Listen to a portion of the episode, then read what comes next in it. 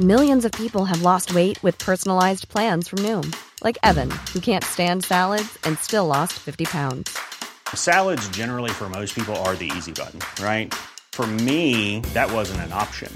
I never really was a salad guy. That's just not who I am. But Noom worked for me. Get your personalized plan today at Noom.com.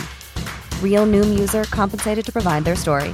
In four weeks, the typical Noom user can expect to lose one to two pounds per week. Individual results may vary.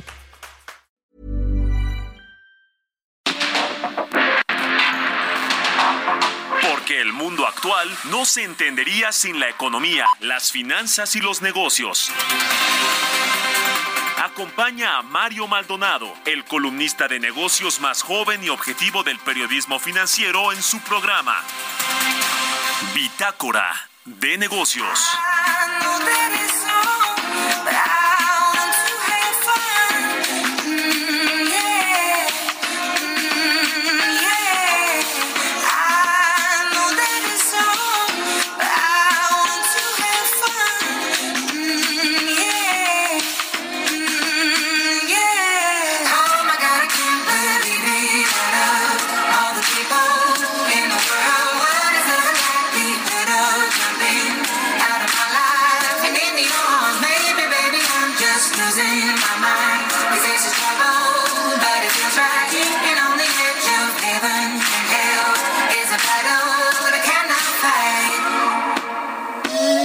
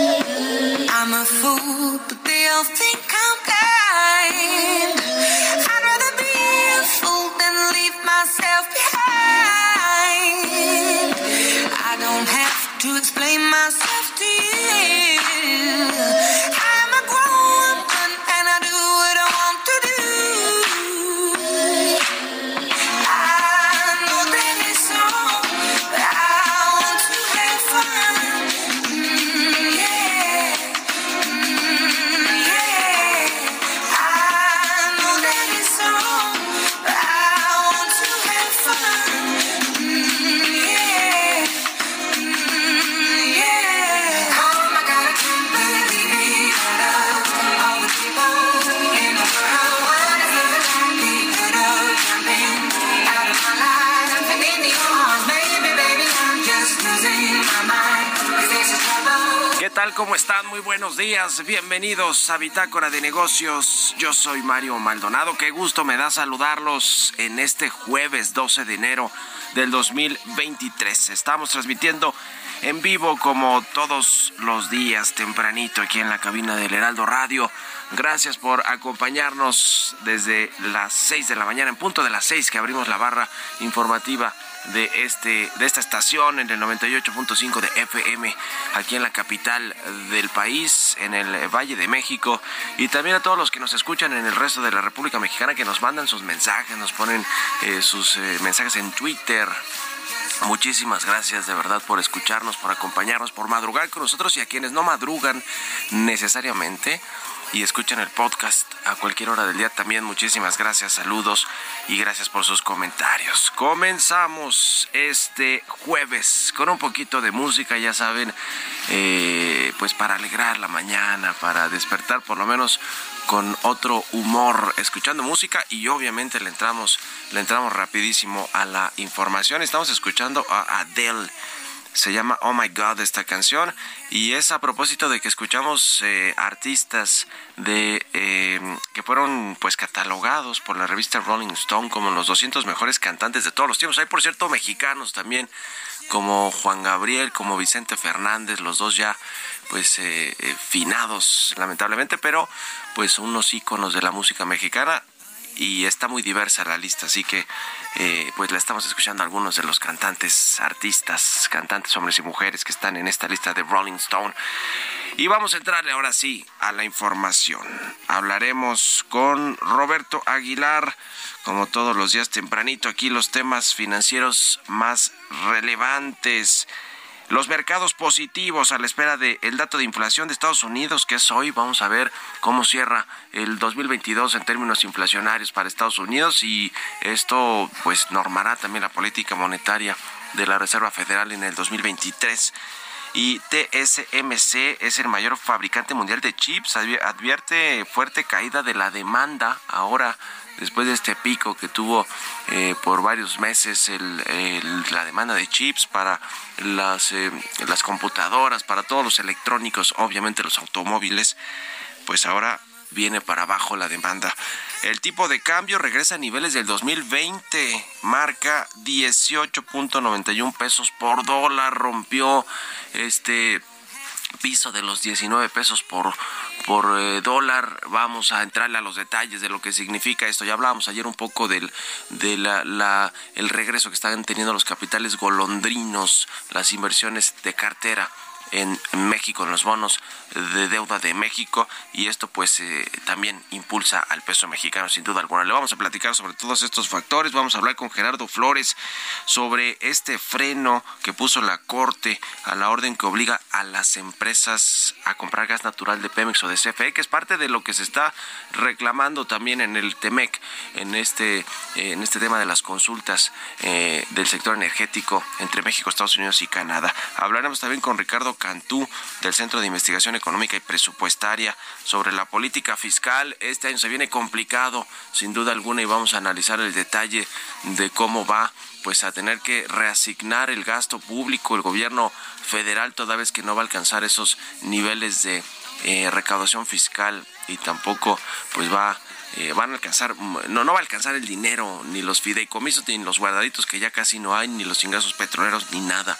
Y vamos a platicar del tema de la política fiscal. Y hablaremos también con Mónica Flores, de, de, presidenta de Man Group eh, para América Latina, sobre los resultados de la encuesta de expectativas de empleo del primer trimestre de 2023. ¿Cómo arranca el año en términos de empleo? Le vamos a entrar a todos estos temas. Por supuesto, el asunto de que México ganó, hablando del TEMEC, México y Canadá ganaron este pan del sector automotriz en materia de reglas de origen con Estados Unidos. Y bueno, pues Estados Unidos tendrá que eh, eh, pues, pues, que acatar lo que lo que dijeron allí en el panel de controversias. Eh, en fin, es un capítulo previo a lo que puede sucederle a México con el panel de controversias si llegan hasta allá las discusiones del sector energético. En fin, le vamos a entrar a todos estos temas hoy aquí en Bitácora de Negocios, así que quédense con nosotros en este jueves 12 de enero. Vámonos al resumen de las noticias más importantes para comenzar este día con Jesús Espinosa.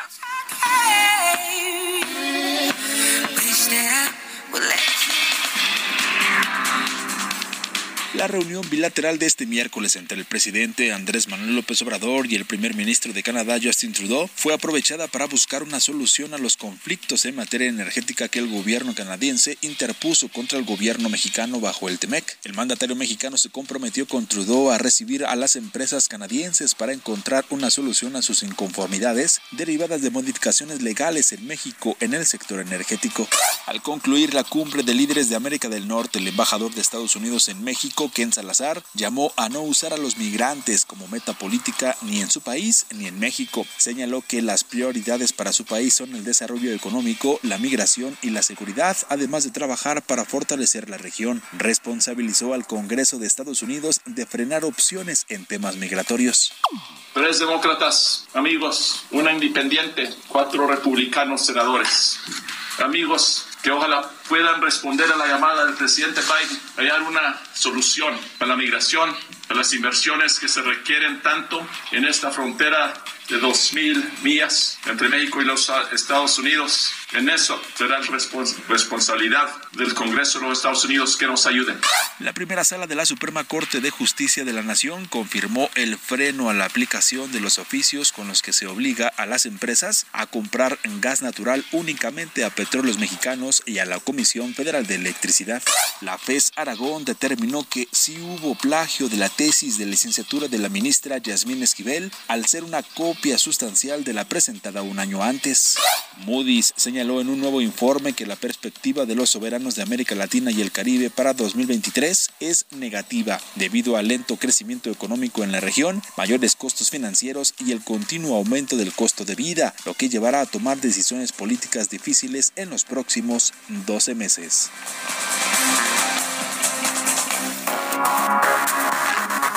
El editorial.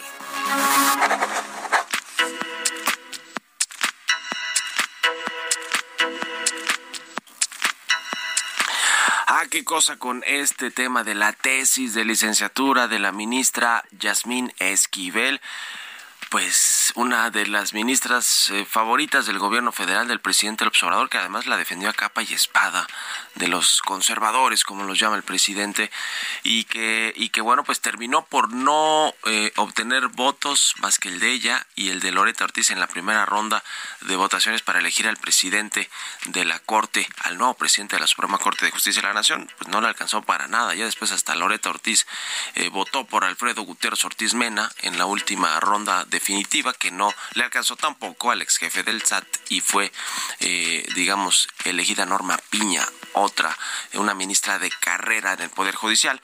Pero es importante lo que suceda con Yasmín Esquivel a partir de este, pues vamos a decir, este fallo de la Universidad Nacional Autónoma de México, o esta conclusión sobre que pues la ministra Yasmín es que sí, sí fue la que plagió la tesis que se presentó un año antes de que ella la presentara en 1986 y que pues ahora le tocará a eh, lo que dice la UNAM es que esta universidad carece de mecanismos para invalidar el título de la ministra por el plagio de su tesis de licenciatura y que más bien pues deja el caso en manos de la SEP, de la Secretaría de Educación Pública, que qué va a hacer pues no lo sé. ¿Y qué va a hacer eh, la ministra Norma Piña también, que es la presidenta de la Corte? ¿Le pedirá a Yasmín Esquivel que en tanto se resuelve su asunto se separe del Pleno de ser ministra de la Suprema Corte de Justicia? No, no lo sabemos, pero, pero vaya bomba que estalló, cuánto polémica, revuelo y reacciones de la propia Esquivel generaron para que termine diciendo la universidad pues que sí fue ella la que plagió así así las cosas y que por cierto no han salido no ha salido a comentar nada Yasmín Esquivel sobre, sobre esta eh, conclusión de la UNAM. Eh, había sido muy vocal sí antes en las otras eh, acusaciones, pero ahora pues resulta que, que no ha dicho nada. Ayer, ayer trascendió un comunicado supuestamente de ella que no era original, es falso, pero, pero bueno, pues la verdad es que cuando hablamos de la Suprema Corte de Justicia, el máximo tribunal de justicia de nuestro país, y que una ministra se encuentre pues en este entredicho, la verdad es que pues es para para poner el ojo sobre cómo se va a resolver este asunto. Ya lo veremos. ¿Ustedes qué opinan? Escríbanme en Twitter, arroba Mario Mal y en la cuenta arroba Heraldo de México. Economía y mercados. Roberto Aguilar ya está aquí en la cabina del Heraldo Radio. Mi querido Robert, buenos días. ¿Cómo estás, Mario? Me da mucho gusto saludarte a ti y a todos nuestros amigos. Fíjate que acaba de darse a conocer una nota a través de la agencia Bloomberg, donde informa que Tesla esta empresa, este gigante de los autos eléctricos, se apresta a construir justamente plantas en Indonesia. Y esto pues probablemente no sea la mejor noticia para México. Se ha creado mucha expectativa acerca de un proyecto que tendría justamente esta compañía propiedad de Lemos, justamente en Nuevo León, que por cierto las autoridades han sido bastante herméticas sobre lo que podría suceder. Pues ojalá y no se les caiga justamente esto, que hubiera sido pues o sería, o sería en todo caso una noticia muy positiva para México. Pues mientras tanto te comento que las bolsas positivas pero en tensa calma a la espera de que los datos estadounidenses confirmen el retroceso de la inflación. El dato se va a conocer, Mario, o se va a dar a conocer justamente a las siete y media, y los economistas esperan que el aumento de los precios al consumo subyacentes en Estados Unidos pues se disminuya a un ritmo anual de 5.7% en diciembre desde el 6% del mes anterior. En realidad, pues prácticamente todas las expectativas son de que baje el indicador, que baje la inflación. Ahora el tema es cuánto va a bajar y esto cómo repercutiría justamente en la apreciación de los inversionistas sobre el futuro de las tasas de interés en Estados Unidos. Es que hay que comentarlo que los mercados ya ven probabilidades de más del 50% de que la Reserva Federal baje el ritmo y suba 25 puntos base en lugar de 50 en la reunión del mes que viene, aunque hay que comentar que justamente esto disminuyó en este en estos micrófonos comentamos que esta apuesta llegó hasta el 75%. También el optimismo ante unas perspectivas de tipos más benignas o de tasas más benignas y el repunte de la demanda a medida que China abandona las estrictas restricciones de COVID, también impulsaban los precios del petróleo a máximos de una semana. Y por el otro lado, fíjate que se dio a conocer la inflación en China y ahí se aceleró en diciembre, impulsada por el alza de los alimentos, a pesar de que la demanda interna se tambaleó pese a una actividad económica restringida. Y bueno, pues también el, dato es que justamente los economistas esperan que la inflación siga repuntando en el primer trimestre de este año. Y también el fabricante de chips taiwanés TSMC advirtió que los ingresos del primer trimestre van a caer hasta un 5% y va a recortar la inversión anual, ya que el principal proveedor de Apple espera una demanda más débil debido a la desaceleración de la economía mundial. Fíjate, es interesante porque justo está anunciando una caída de 5%, pero antes había anunciado un aumento de 78%, justamente que superó los pronósticos en las ganancias del cuarto trimestre y ahora sí, pues justamente se ve que ya anticipa, o más bien ellos reconocen esta compañía que va a haber una fuerte eh, desaceleración en el sector tecnológico global y por ello también están disminuyendo sus expectativas y también sus planes de inversión. Y bueno, los chinos se preocupaban por la posibilidad de contagiar el virus COVID-19 a sus parientes ancianos mientras planeaban regresar a sus ciudades de origen para pasar unas vacaciones que según advierte la Organización Mundial de la Salud podrían desencadenar un brote virulento. Y es que las vacaciones del Año Nuevo Lunar, que comienzan oficialmente el 21 de enero, pues están previendo, Mario, fíjate, la cantidad de dos mil millones de pasajeros que realicen viajes durante este periodo del año nuevo lunar que prácticamente comenzó el 7 de enero, pero que bueno, se va a agudizar a finales de este mes. Y bueno, esto supone, por ejemplo, Mario, el doble de los viajes del año pasado y 70% de los registrados en 2019. También las aerolíneas, pues desde Estados Unidos esperan que hoy ya eh, se restablezca a su totalidad el tema justamente de, de estas disminuciones, de estas afectaciones que tuvieron lugar el día de ayer. Y el tipo de cambio, Mario, fíjate que tenemos, eh, está cotizando en 19.05. Ayer, como decíamos, marcó un nivel, un mínimo debajo de los 19. Con esto tenemos ya una ganancia anual de 2.8%. Perdóname, 18.92 es como está cotizando el tipo de cambio y con esto te decía tenemos una ganancia anual de 2.8%. Vaya el peso fortachón, sin embargo, a ver qué sucede con la inflación en Estados Unidos, a ver si no nos revierte el tipo de cambio. No hay que echar las campanas al vuelo porque después se revierte esta fortaleza del peso y no por algo que tenga que ver con México, sino por el dólar o lo que suceda en, en los mercados cambiarios internacionales y bueno, pues ya para qué celebrar algo que que, que, que, que ni, ni, siquiera decir que es momento de comprar dólares, creo yo. Pero bueno, gracias Robert, nos vemos a ratito en la televisión. Al contrario, Mario, muy buenos días. Roberto Aguilar, síganlo en Twitter, Roberto AH, vamos a otra cosa. Políticas públicas y macroeconómicas. Y como todos los jueves, ya está con nosotros Gerardo Flores, economista especializado en temas de análisis de políticas públicas. Mi querido Gerardo, ¿cómo te va? Muy buenos días. Muy bien, Mario, muy buenos días. Un saludo para ti, todos los que nos escuchan. Oye, ahorita que hablaba yo de la Corte y de Yasmín Esquivel y esto que dijo ayer la UNAM, pues hay varias cosas importantes en la Corte, entre otras este freno que puso para pues que eh, para, para que este para que se obligue a las empresas privadas a comprarle gas natural a Pemex y a la CFE que pues casi casi que se hizo por decreto, ¿no? ¿Cómo ves? Sí, mira, eso es eh, una cuestión muy importante. Se trata de una de una medida que eh, anunció la Secretaría de Energía el año pasado, en junio de 2022, mediante un oficio que dirigió a las empresas involucradas en el sector de gas natural, en las que establece nuevas condiciones bajo las cuales este, debe funcionar el, digamos, el suministro de gas natural, ¿no? y que pues le da prioridad a, la infraestructura y a las capacidades de Pemex y de la Comisión Federal de Electricidad.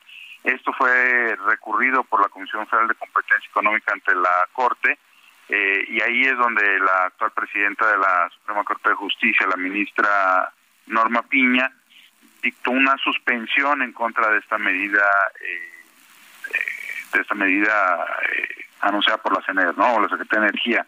Lo que ocurrió ayer es que la primera sala, digamos que confirmó esa suspensión que había dictado la ministra Norma Piña en su calidad de ponente en aquel momento, eh, porque había sido eh, eh, la suspensión había sido recurrida por el gobierno federal. Me parece que es una muy atinada decisión que confirma, pues yo diría, pues o habla bien de esta nueva etapa de la corte eh, y, creo que es una buena señal para los mercados eh, y, también para el papel que juega la Comisión Federal de Competencia Económica, que pues ya más de una vez ha estado alertando sobre las consecuencias negativas que pueden acarrear algunas decisiones que emanan del Poder Ejecutivo. En este caso, que tiene que ver con el mercado de gas natural. De hecho, la Comisión Federal de Competencia, en su momento, antes de recurrir ante la Corte esta decisión, ya incluso había publicado alguna opinión sobre la medida, sobre los efectos negativos que podría tener incluso sobre los precios que pagan los usuarios finales en México. Eh, y como te decía, pues me parece que es una es una buena señal, sobre todo para el papel de un órgano autónomo como la como la COFES en este caso, ¿no? Este es un tema que también está en eh, discusión por los por en los paneles de, de, en las consultas, perdón, previo a los paneles de controversia en el sector energético con Estados Unidos y Canadá, ¿no? Sí, es una de las, eh, eh, si mal no recuerdo, una de las cinco de los cinco puntos señalados por la USTR ante el Gobierno de México. y bueno, aquí en este caso, pues la, la decisión de la Corte apunta, eh, en este caso nada más están confirmando la suspensión de la medida, no se está resolviendo el fondo, pero eh, me parece que apunta a pues a, una buena señal incluso para la queja del gobierno de los Estados Unidos, ¿no? Desde luego que, que está la parte más relevante en ese caso, que es eh, pues todo el, la modificación a la normativa legal que se usó de la ley de la industria eléctrica, ¿no? Pero este es un aspecto importante que, que estaba señalado también en esa en, esa solicitud de consultas, ¿no? Bueno, pues ahí está el tema. Muchas gracias, Gerardo. Un abrazo y muy buenos días. Un abrazo, Mario. Buenos días. Saludos muy bien. Hasta luego. Es Gerardo Flores. Síganlo en Twitter. Gerardo Flores R. Vámonos a la pausa. Regresamos.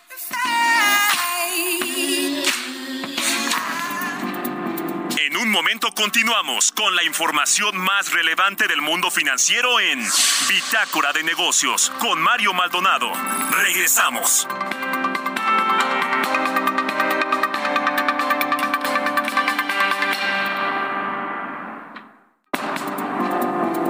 Estamos de vuelta en Bitácora de Negocios con Mario Maldonado.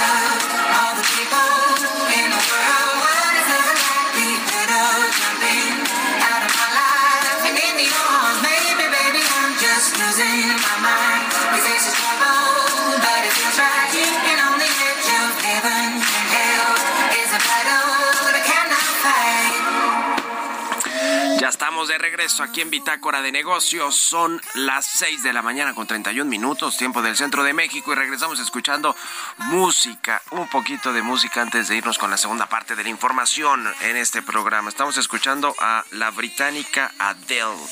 Se llama Oh My God esta canción y la escuchamos a propósito de que es una de las artistas, de las cantantes, eh, pues incluidas en esta lista de la revista Rolling Stone de los 200 mejores cantantes eh, de todos los tiempos. Y bueno, pues ahí está Adele, Adele que cobró muchísima fama hace eh, unos cuantos años con, con, varias de sus canciones y ahora es pues una artista ya muy consolidada y reconocida en el mundo.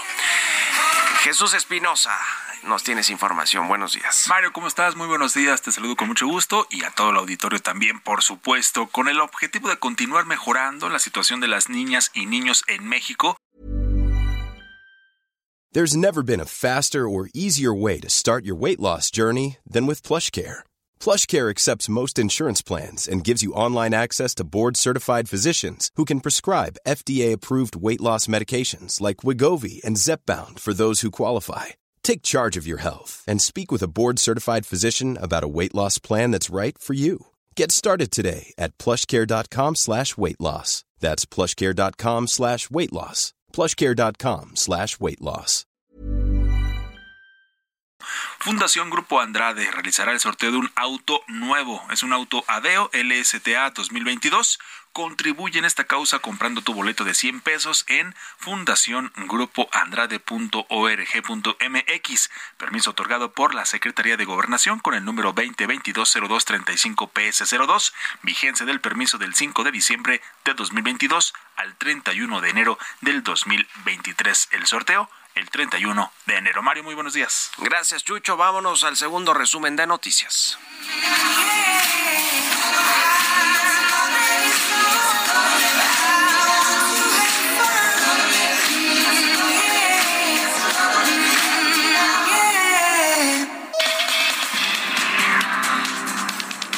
El presidente Andrés Manuel López Obrador envió a la Comisión Permanente del Congreso de la Unión la designación de Omar Mejía Castelazo como miembro integrante de la Junta de Gobierno del Banco de México.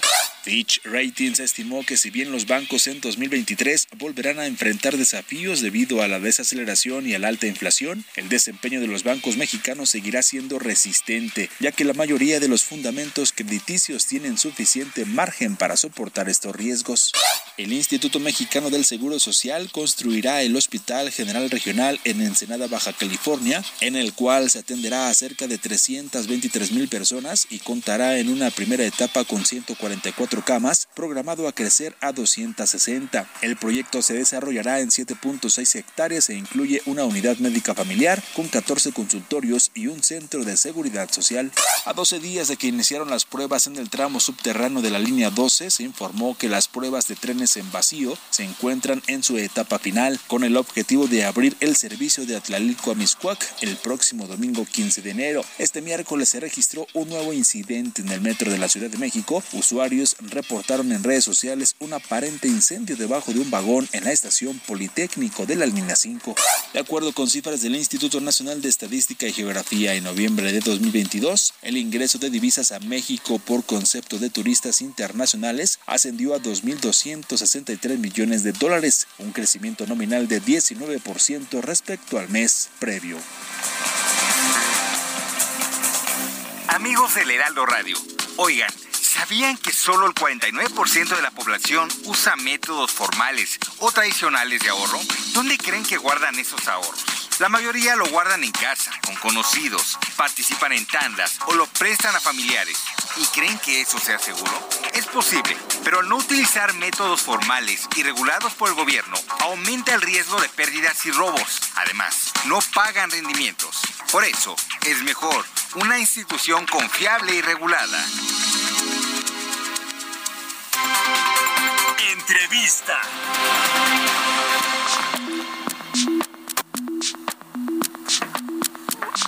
Y le decía, vamos a platicar con Ricardo Cantú, él es investigador en ingresos y deuda del Centro de Investigación Económica y Presupuestaria. Vamos a pues entrarle al tema de lo que viene en el 2023 en materia de política fiscal, eh, el presupuesto de este año que pues está comprometido casi el 40% en lo que tiene que ver con el pago de las pensiones y el, la deuda y el servicio de la deuda. Eh, sin embargo, pues está también presupuestado el gasto en salud, en educación, en energía, en los proyectos de infraestructura del presidente López Obrador, en los programas sociales. Y entonces aquí la gran pregunta es si va a lograr el gobierno este presupuesto histórico que está en el paquete económico de este año, de este 2023. Y también, pues para lograrlo, hay una recaudación histórica planteada en el mismo paquete económico, en la ley de ingresos, que no se ve cómo puedan, puedan alcanzar, si no es por pues ser pesimistas, sino ser realistas de cómo va a venir el crecimiento económico de este año y por lo tanto los ingresos del gobierno y por lo tanto el dinero que tendrá para financiar el gasto público, el presupuesto. Vamos a platicar, ya le decía con Ricardo Cantú. ¿Cómo está Ricardo? Buenos días. Mario, buenos días, eh, un gusto saludarte. Pues a ver, explícanos, ¿tú ves posible que se pueda lograr este nivel de recaudación y de ingresos del gobierno para financiar el histórico presupuesto que está eh, planteado para este año? Ok, déjame plantearte eh, el contexto en el que estamos viviendo eh, actualmente en este 2023. Eh, mira, desde el 2009, o sea, esto trasciende ya esta administración y la administración anterior, y esto empezó hace dos administraciones, en donde los ingresos públicos eh, están por debajo, o sea, la recaudación pública ha sido eh, por debajo de lo que estamos nosotros prometiendo en el gasto público. Y por lo tanto, si estamos gastando más de lo que estamos recaudando, estamos eh, incurriendo en, deuda, ¿no? En endeudamiento. Y eso ha sido, se ha venido viendo desde 2009. Lo que nos preocupa de, esta situación es que, bueno, uno puede decir, a ver, que, que Estados Unidos tiene una, una, una deuda del 100% del PIB, es Japón de 200% del PIB, nosotros estamos en una un, un, nivel de deuda, el indicador de deuda, que es indiferente de la deuda, nomás quiero hacer un pequeño paréntesis, el indicador es pues la deuda con respecto a otra cosa y la deuda en sí es el saldo que hemos acumulado. El indicador de la deuda como porcentaje del PIB de México está alrededor del 50%. Y bueno, comparado con Estados Unidos, estamos, eh, eh, bueno, Estados Unidos está en un 100%. Pero lo que nos preocupa a nosotros eh, actualmente es eh, bueno, son varias cosas. Una de ellas es el costo de la deuda. Eh, para Estados Unidos, por ejemplo, eh, ellos pagan el 1% de 100% del PIB. O sea, su, tasa de interés es tan baja que están pagando el alrededor del 1.2% de lo que están, lo que tienen de saldo de deuda.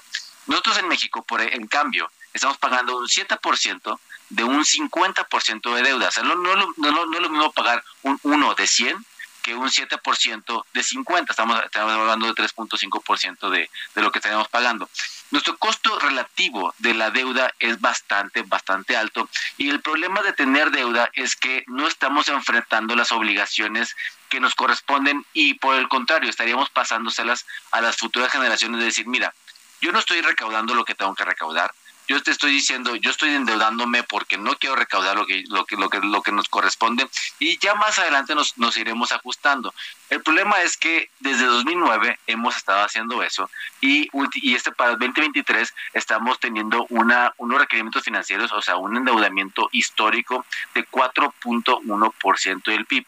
¿Y por qué nos preocupa esto? Bueno, ya nos preocupa, como te decía, por los costos que representa la deuda, eh, que, bueno, en este año 2023 se espera que sea más que todo el gasto en educación o más que todo el gasto en salud. Imagínense si el, costo de oportunidad de tener esta deuda, de aunque, aunque sea el 50% del PIB, que representa gastar en, en intereses lo equivalente a todo lo que gastamos en educación en todos los niveles, en todos los años.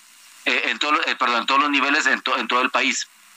El, el, y, y el problema todavía se agrava porque si comparamos la productividad que hemos tenido en México de 2005 a 2022, la productividad laboral, es que hemos visto en 2005 un decremento de 0.1%. Y a ver, a ver, uno pueden decir, a ver, no estoy entendiendo bien qué, qué, significa esto de, de, que hemos decrecido la productividad.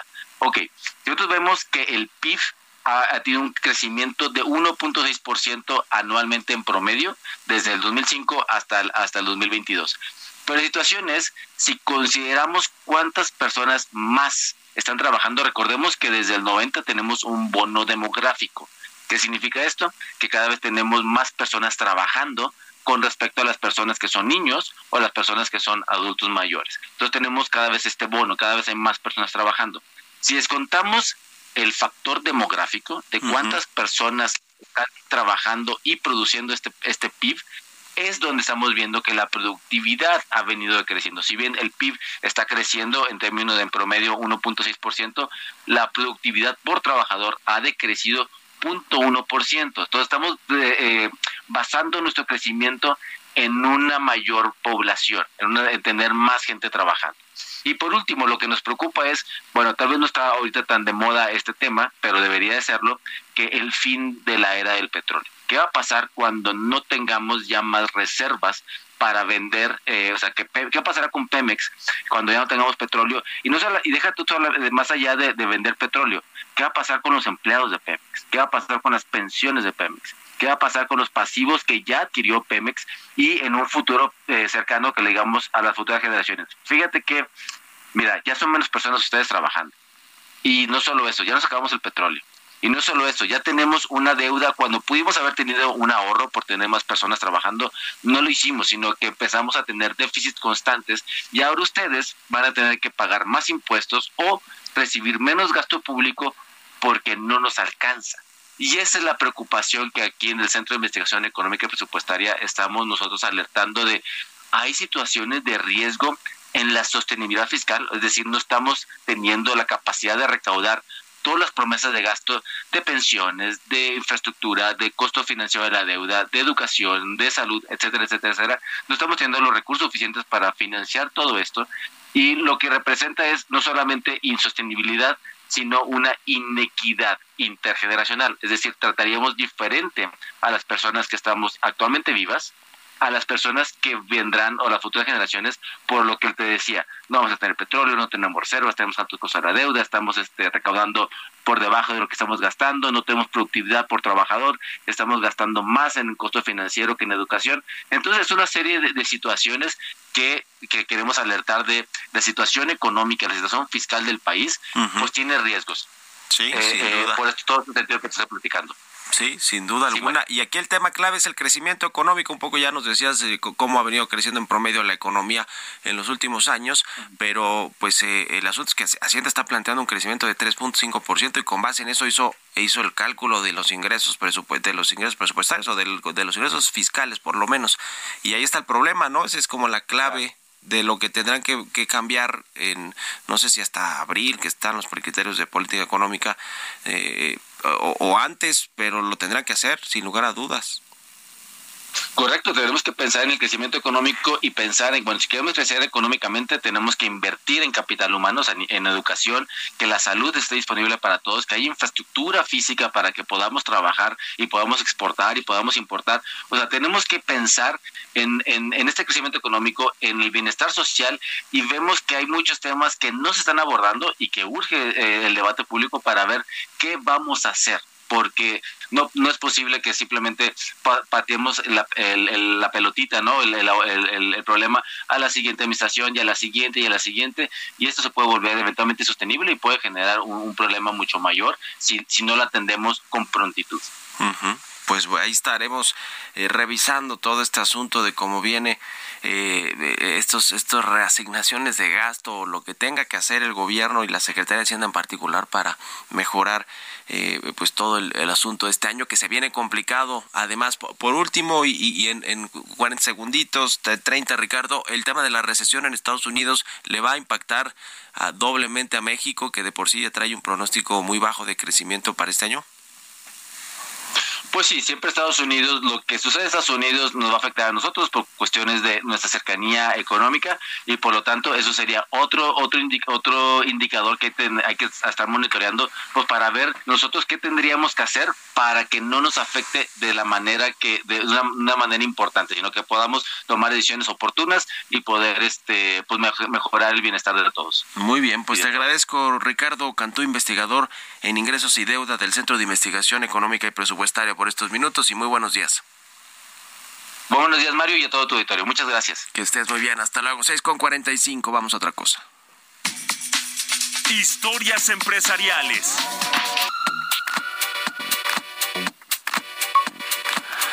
Pues ya le decía sobre este panel del TEMEC que falló a favor de México y de Canadá en materia automotriz, este asunto de las reglas de origen del, del sector automotriz. México y Canadá presentaron hace un año una queja en contra de los Estados Unidos sobre cómo aplicar los requisitos del contenido del sector automotriz eh, que está pues en el, en el marco de este tratado eh, de libre comercio, este tratado de libre comercio entre México, Estados Unidos y Canadá, el TEMEC, que cambió con Donald Trump, era el Telecan y cambió a TEMEC. Y este miércoles el panel pues falló a favor de México y Canadá, como ya se, se anticipaba en esta materia de reglas de origen automotriz. Nos cuenta los detalles Giovanna Torres. A través de un comunicado en redes sociales y en una página oficial, la Secretaría de Economía informó que el panel constituido conforme al tratado entre los Estados Unidos mexicanos, los Estados Unidos de América y Canadá dio a conocer el informe final de la controversia Estados Unidos, reglas de origen en el sector automotriz. En el documento, la dependencia federal detalló que conforme a su resolución, el panel determinó que el TEMEC permite a los fabricantes de vehículos considerar a las partes esenciales de un vehículo terminado, es decir, motor, transmisión, carrocería, como originarias una vez que por separado dichas autopartes hayan cumplido con el porcentaje mínimo de contenido regional del 75%, utilizando las metodologías alternas que el mismo tratado establece. Recordar que Estados Unidos discrepó sobre cómo calcular esta cifra, por lo que el gobierno mexicano presentó una solicitud de consulta en el marco del TEMEC a la que se sumó Canadá. En el mismo comunicado, la Secretaría de Economía indicó que los próximos días México iniciará un proceso de diálogo y cooperación con socios comerciales para la atención del informe final. Francisco González, presidente de la Industria Nacional de Autopartes, señaló que pasó lo que se esperaba y que se aplicó la lógica. Luego de este fallo, Estados Unidos deberá acordar con Canadá y México cómo aplicar la decisión del panel o enfrentarse a posibles aranceles de represalia. Para Bitácora de Negocios, Giovanna Torres.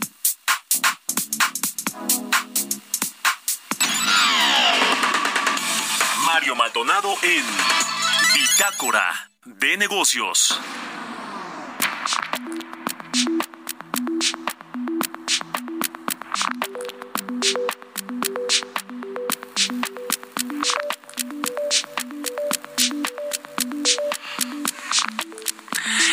Vamos a platicar con Mónica Flores Barragán. Ella es presidenta de Manpower Group para Latinoamérica, a quien me da gusto saludar. ¿Cómo estás, Mónica? Muy buenos días. ¿Qué tal? Buenos días a ti y a tu auditorio. Muchas gracias por estos minutos. Pues queremos platicar contigo sobre los resultados de su encuesta de expectativas de empleo para el primer trimestre del 2023. Eh, ¿Cómo va a estar el mercado laboral en México? Cuéntanos, por favor.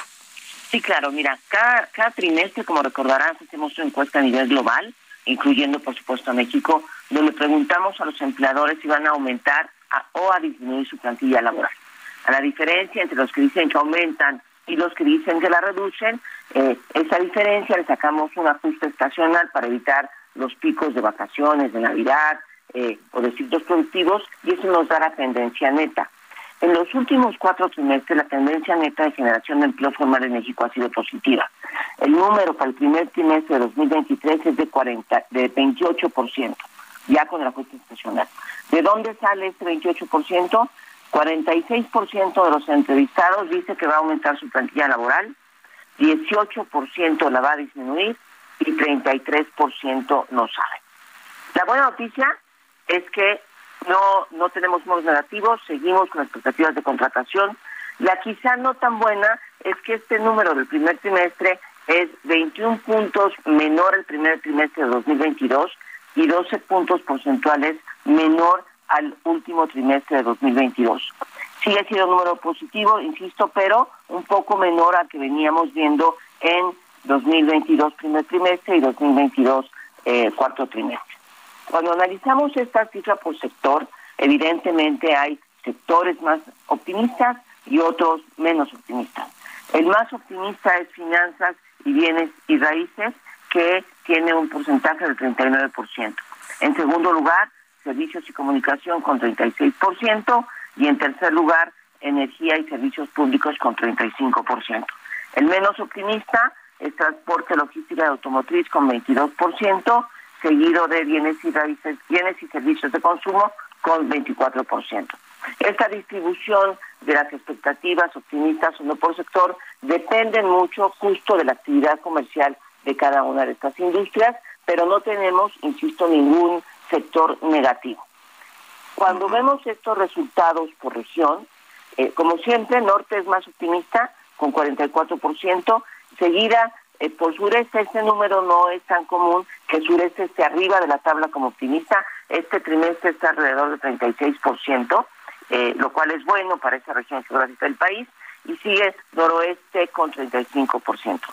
El menos optimista es centro, coincide con que el menos optimista también es el sector automotriz, pero también con números positivos, centro está alrededor del 18%.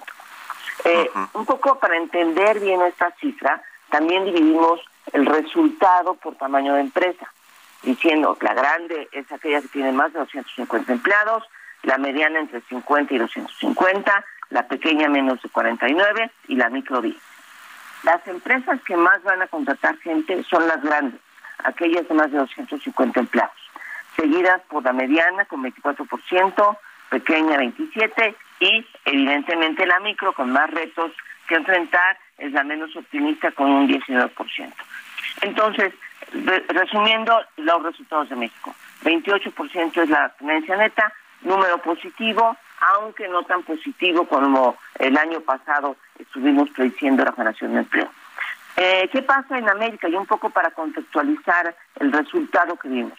Canadá en América es el más positivo con 34% en América del Norte, Panamá con 39% y el menos optimista es Argentina, que solo tiene un 9%. Eh, Alrededor del mundo entrevistamos a 41 países, a 38 eh, a 38 mil empleadores y vemos que los únicos países negativos son República Checa, eh, Hungría y eh, Polonia.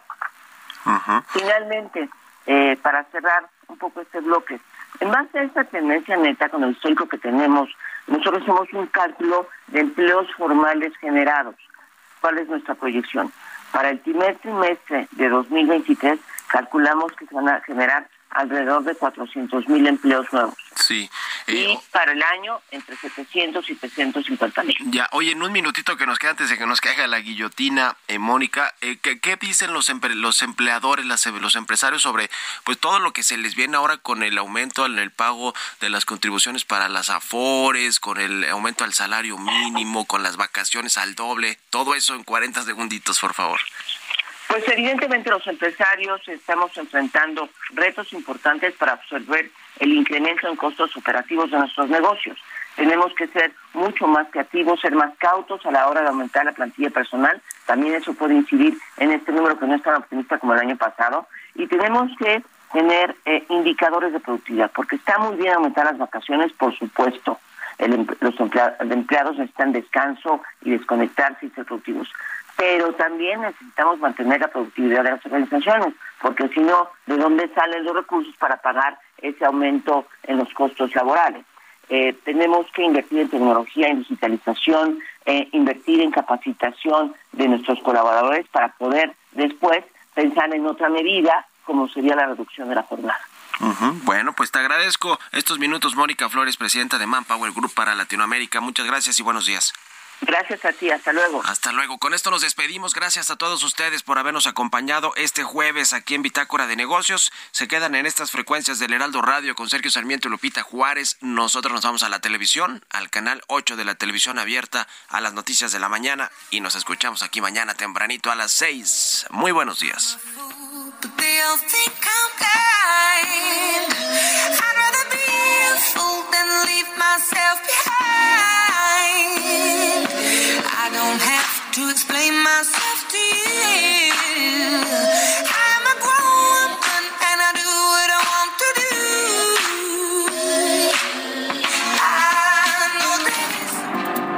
Esto fue Bitácora de Negocios con Mario Maldonado.